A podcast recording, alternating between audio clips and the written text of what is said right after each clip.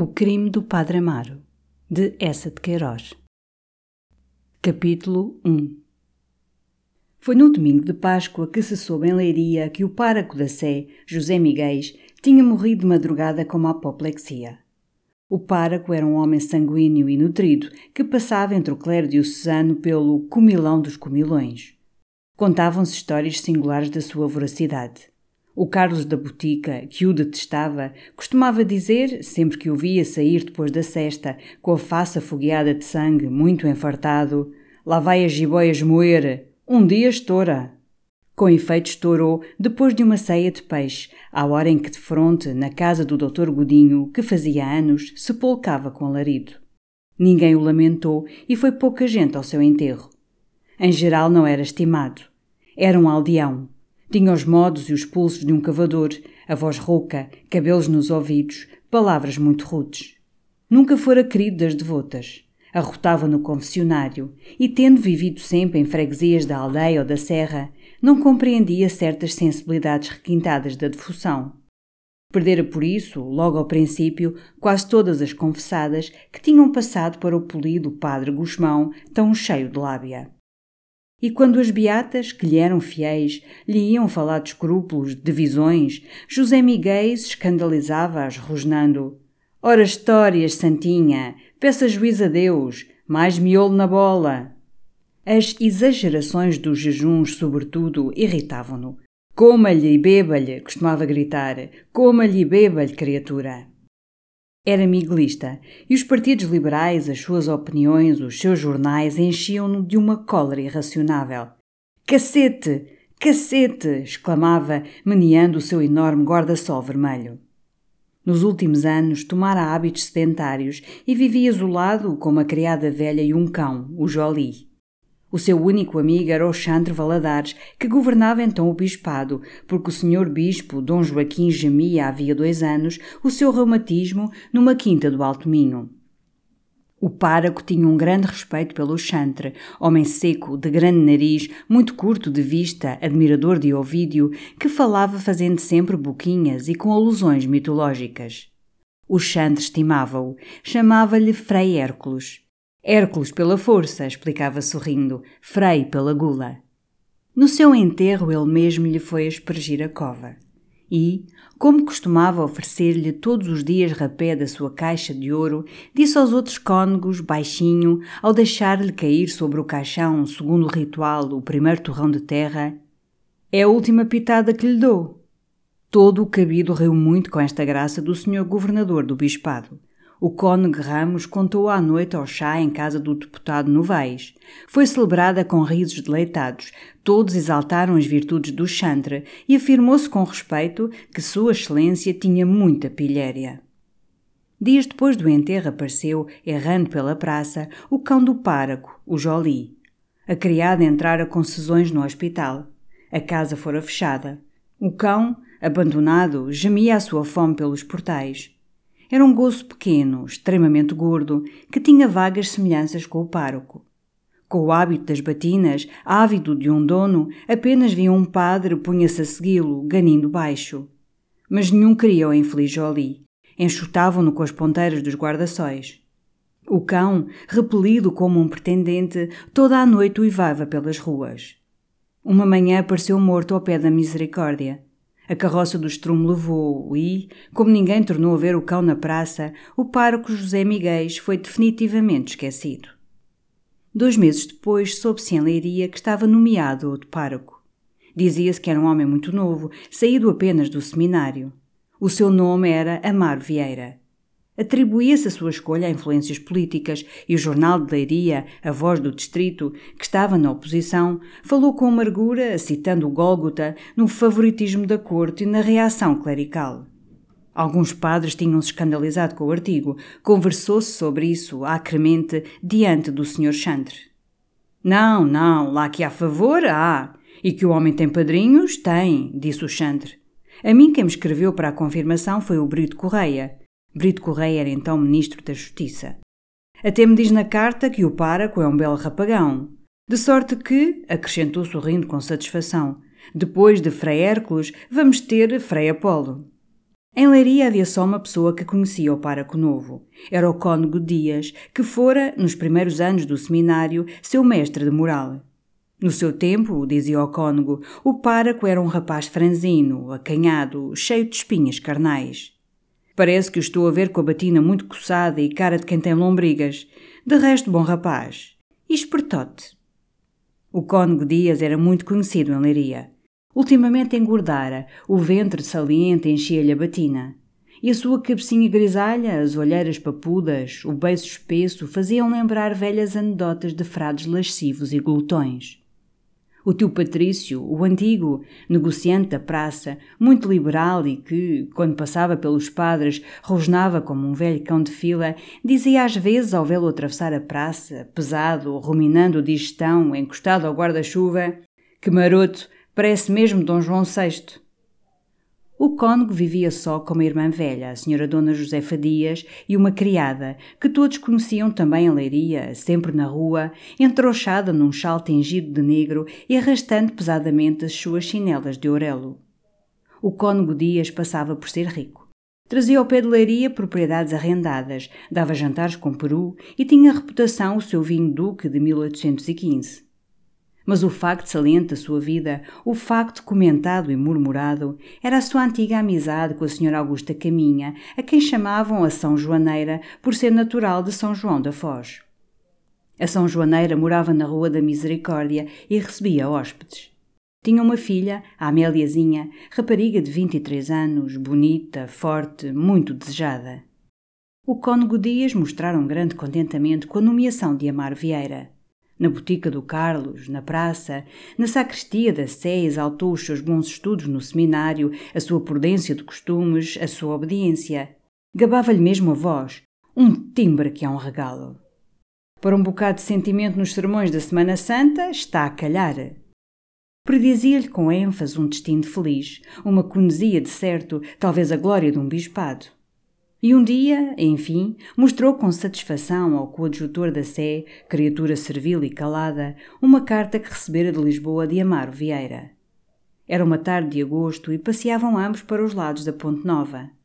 Andava então a construir-se a estrada da Figueira. O velho passadiço de pau sobre a ribeira do Lis tinha sido destruído, já se passava sobre a Ponte Nova, muito gabada, com os seus dois largos arcos de pedra, fortes e atarracados. Para diante as obras estavam suspendidas por questões da expropriação. Ainda se via o ludoso caminho da freguesia dos Marrazes, que a estrada nova devia desbastar e incorporar. Camadas de cascalho cobriam o chão, e os grossos cilindros de pedra que acalcam e recamam os macadames enterravam-se na terra negra e úmida das chuvas. Em roda da ponta a paisagem é larga e tranquila. Para o lado de onde o rio vem são colinas baixas, de formas arredondadas, cobertas da rama verde-negra dos pinheiros novos. Embaixo, na espessura dos arvoredos, estão os casais que dão àqueles lugares melancólicos uma feição mais viva e humana, com as suas alegres paredes caiadas que luzem ao sol, com o fumo das lareiras que pela tarde se azulam nos ares sempre claros e lavados. Para o lado do mar, para onde o rio se arrasta nas terras baixas entre dois renques de salgueiros pálidos, estende-se até aos primeiros areais o campo de leiria, largo, fecundo, com o aspecto de águas abundantes, cheio de luz. Da ponte pouco se vê da cidade.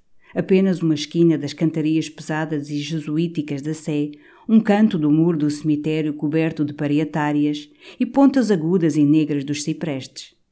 O resto está escondido pelo duro monte oriçado de vegetações rebeldes, onde destacam as ruínas do castelo, todas envolvidas à tarde nos largos voos circulares dos mochos, desmanteladas e com um grande ar histórico. Ao pé da ponte, uma rampa desce para a alameda que se estende um pouco à beira do rio. É um lugar recolhido, coberto de árvores antigas. Chamam-lhe Alameda Velha. Ali, caminhando devagar, falando baixo, o cônego consultava o coadjutor sobre a carta de Amaro Vieira e sobre uma ideia que ela lhe dera que lhe parecia de mestre. De mestre! Amaro pedia-lhe com urgência que lhe arranjasse uma casa de aluguel, barata, bem situada e, se fosse possível, mobilada. Falava sobretudo de quartos numa casa de hóspedes respeitável. Bem viu, meu caro padre mestre, dizia Amaro, que era isto que verdadeiramente me convinha. Eu não quero luxos, está claro. Um quarto e uma saleta seria o bastante. O que é necessário é que a casa seja respeitável, sossegada, central, que a patroa tenha bom gênio e que não peça mundos e fundos. Das tudo isto à sua prudência e capacidade, e creia que todos estes favores não cairão em terreno ingrato. Sobretudo que a patroa seja pessoa acomodada e de boa língua. Ora, a minha ideia, amigo Mendes, é esta: metê-lo em casa da São Joaneira, resumiu o cônego com um grande contentamento. É rica ideia, hã? Soberba ideia, disse o coadjutor com a sua voz servil. Ela tem o quarto de baixo, a saleta pegada e o outro quarto que pode servir de escritório. Tem boa mobília, boas roupas. Ricas roupas, disse o coadjutor com respeito. O cônego continuou. É um belo negócio para a São Joaneira. Dando os quartos, roupas, comida, criada, pode muito bem pedir os seus seis tostões por dia. E depois sempre tem o pároco de casa. Por causa da Améliazinha que eu não sei, considerou timidamente o coadjutor. Sim, pode ser reparado. Uma rapariga nova. Diz que o senhor pároco é ainda novo. Vossa Senhoria sabe o que são línguas do mundo. O cônego tinha parado. Ora, histórias! Então o padre Joaquim não vive debaixo das mesmas telhas com a afilhada da mãe? E o cônego Pedroso não vive com a cunhada e uma irmã da cunhada, que é uma rapariga de 19 anos? Ora, essa! Eu dizia, atenuou o coadjutor. Não, não vejo mal nenhum. A São Joaneira aluga os seus quartos, é como se fosse uma hospedaria. Então o secretário-geral não esteve lá uns poucos de meses? Mas um eclesiástico, insinuou o coadjutor. Mais garantias, senhor Mendes, mais garantias, exclamou o cônego e parando com uma atitude confidencial. E depois a mim é que me convinha, Mendes, a mim é que me convinha, meu amigo. Houve um pesado silêncio. O coadjutor disse, baixando a voz: Sim, Vossa Senhoria faz muito bem à São Joaneira. Faço o que posso, meu caro amigo, faço o que posso, disse o cônego. E com uma entonação terna, risonhamente paternal, que ela é merecedora, é merecedora. Boa até ali, meu amigo. Parou, esgazeando os olhos. Olhe que um dia em que eu não lhe apareça pela manhã às nove em ponto, está num frenesi. Oh, criatura, digo-lhe eu, a senhora rala-se sem razão. Mas então é aquilo, pois quando eu tive a cólica no ano passado, emagreceu, Sr. Mendes, e depois não há lembrança que não tenha. Agora, pela matança do porco, o melhor do animal é para o Padre Santo, você sabe? É como ela me chama. Falava com os olhos luzidios, uma satisfação babosa. Ah, Mendes, acrescentou, é uma rica mulher. E bonita mulher, disse o coadjutor respeitosamente. Lá isso, exclamou o cônego parando outra vez. Lá isso, bem conservada até ali. Pois olhe que já não é criança, mas nem um cabelo branco, nenhum, nenhum só. E então que cor de pele! E mais baixo, com um sorriso goloso. E isto aqui, Ó oh Mendes, e isto aqui indicava o lado do pescoço debaixo do queixo, passando-lhe devagar por cima a sua mão papuda. É uma perfeição. E depois mulher de asseio, muitíssimo asseio. E que lembrançazinhas! Não há dia em que me não mande o seu presente. É o covilhete de geleia, é o pratinho de arroz doce, é a bela morcela de aruca. Ontem me mandou ela uma torta de maçã.